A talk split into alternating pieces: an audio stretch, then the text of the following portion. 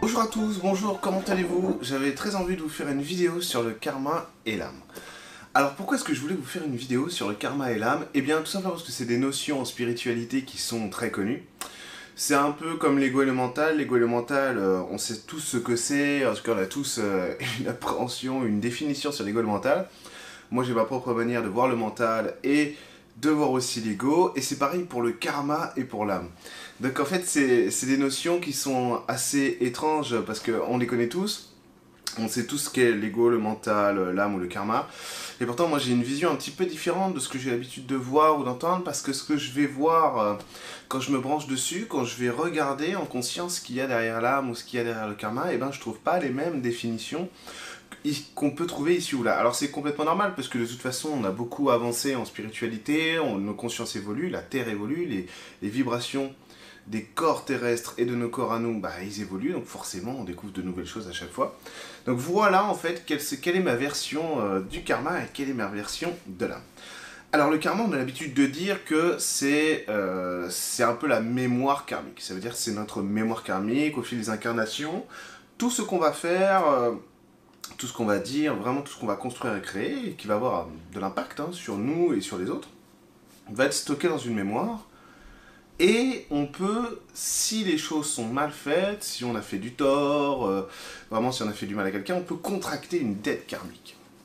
Donc la dette karmique, ça va signifier qu'il va falloir euh, bah, éponger la dette pour pouvoir euh, continuer à avancer. Alors, moi, ça me gêne énormément ce truc-là parce que c'est contradictoire avec tout ce qu'est la spiritualité, tout simplement. Dans la spiritualité, il y a, euh, il y a le fait qu'il y a de l'amour absolu pour nous tous et pour toujours. Donc pourquoi est-ce qu'il y aurait une dette? En réalité, voilà comment moi je vois le karma. Pour moi, le karma, c'est une route sur laquelle on s'incarne. C'est un peu comme si on, prenait notre voiture puis on, on partait en vacances. Hein donc on prend la route des vacances. Et à chaque fois qu'on s'incarne, en fait, on reproduit le même schéma. C'est-à-dire qu'on aime cette route-là. Donc le karma, c'est ça. Le karma, c'est ça, on aime cette route-là, donc on se réincarne et on fait ça, et on fait ça, et on fait ça à chaque fois, la même route pour aller euh, au même endroit, euh, tout, toujours, euh, toujours de la même manière. Et en fait, le karma, l'idée, ça va être de le dépasser. Vraiment, de dépasser ce karma-là, ça veut dire, je vais aller sur ma route et je vais observer ce que je fais comme chemin et qu'est-ce que je voudrais rajouter ou retirer de ça. Donc c'est vraiment ça le but du karma, c'est de pouvoir changer notre route, notre destin, notre chemin de réalisation. C'est vraiment ça qui est important avec le karma.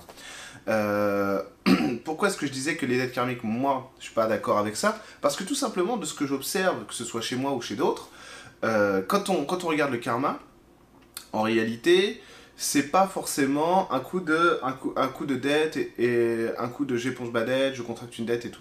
Pourquoi? Parce que tout dépend de ce que celui qui s'incarne veut réellement. C'est-à-dire que oui, il peut y avoir ça, il peut y avoir ça, mais c'est pas une obligation.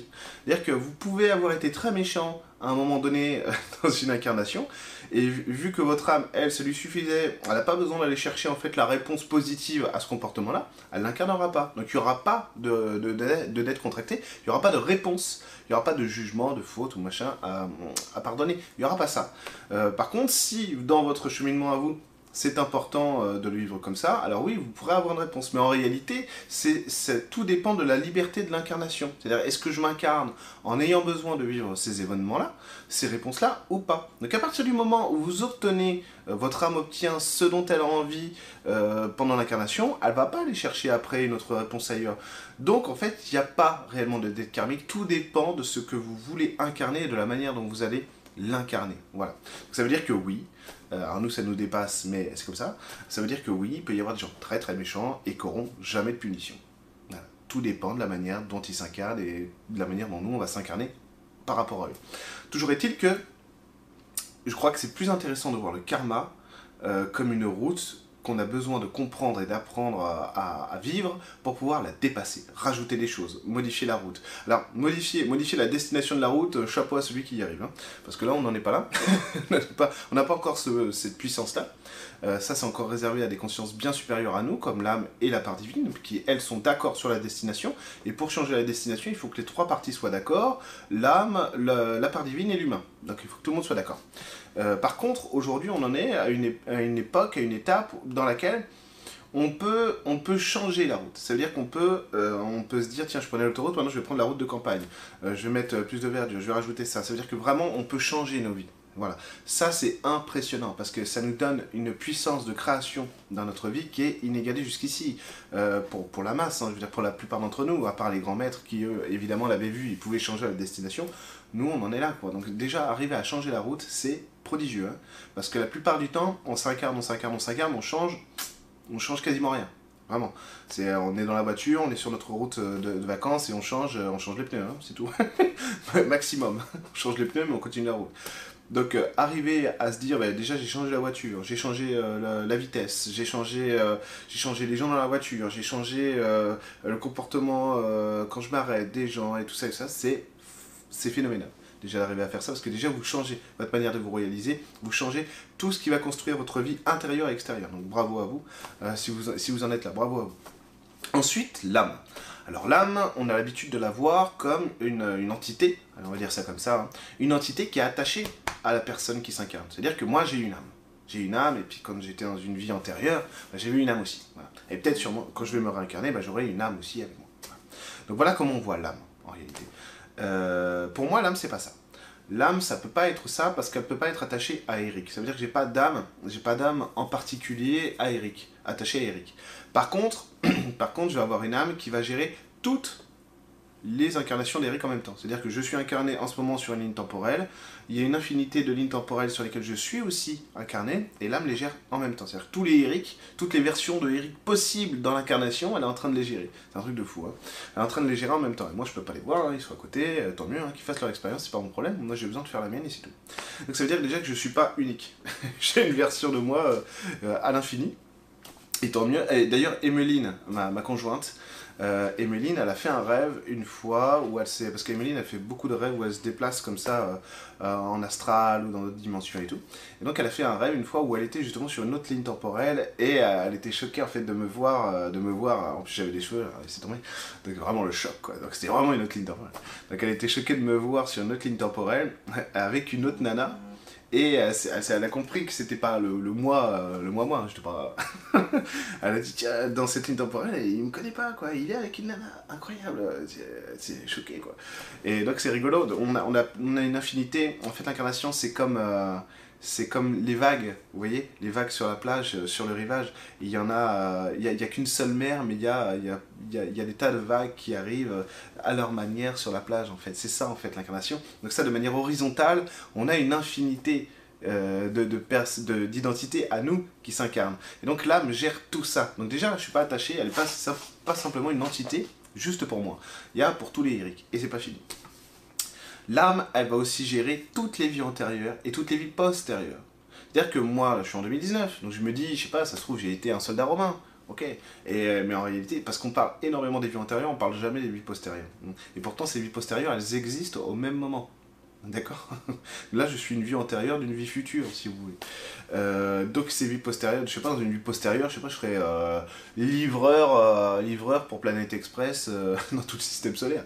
Voilà, pourquoi pas, ce serait rigolo d'ailleurs. Et, si vous voulez, on en est là. On en est là. Et ben l'âme, en fait, elle va gérer tout ça en même temps. Ça veut dire qu'elle se tient pas à un point du temps précis. Elle s'est pas incarnée en 1982, mon âme, et elle va mourir, je sais pas moi, en 2076, j'en sais rien. Ok?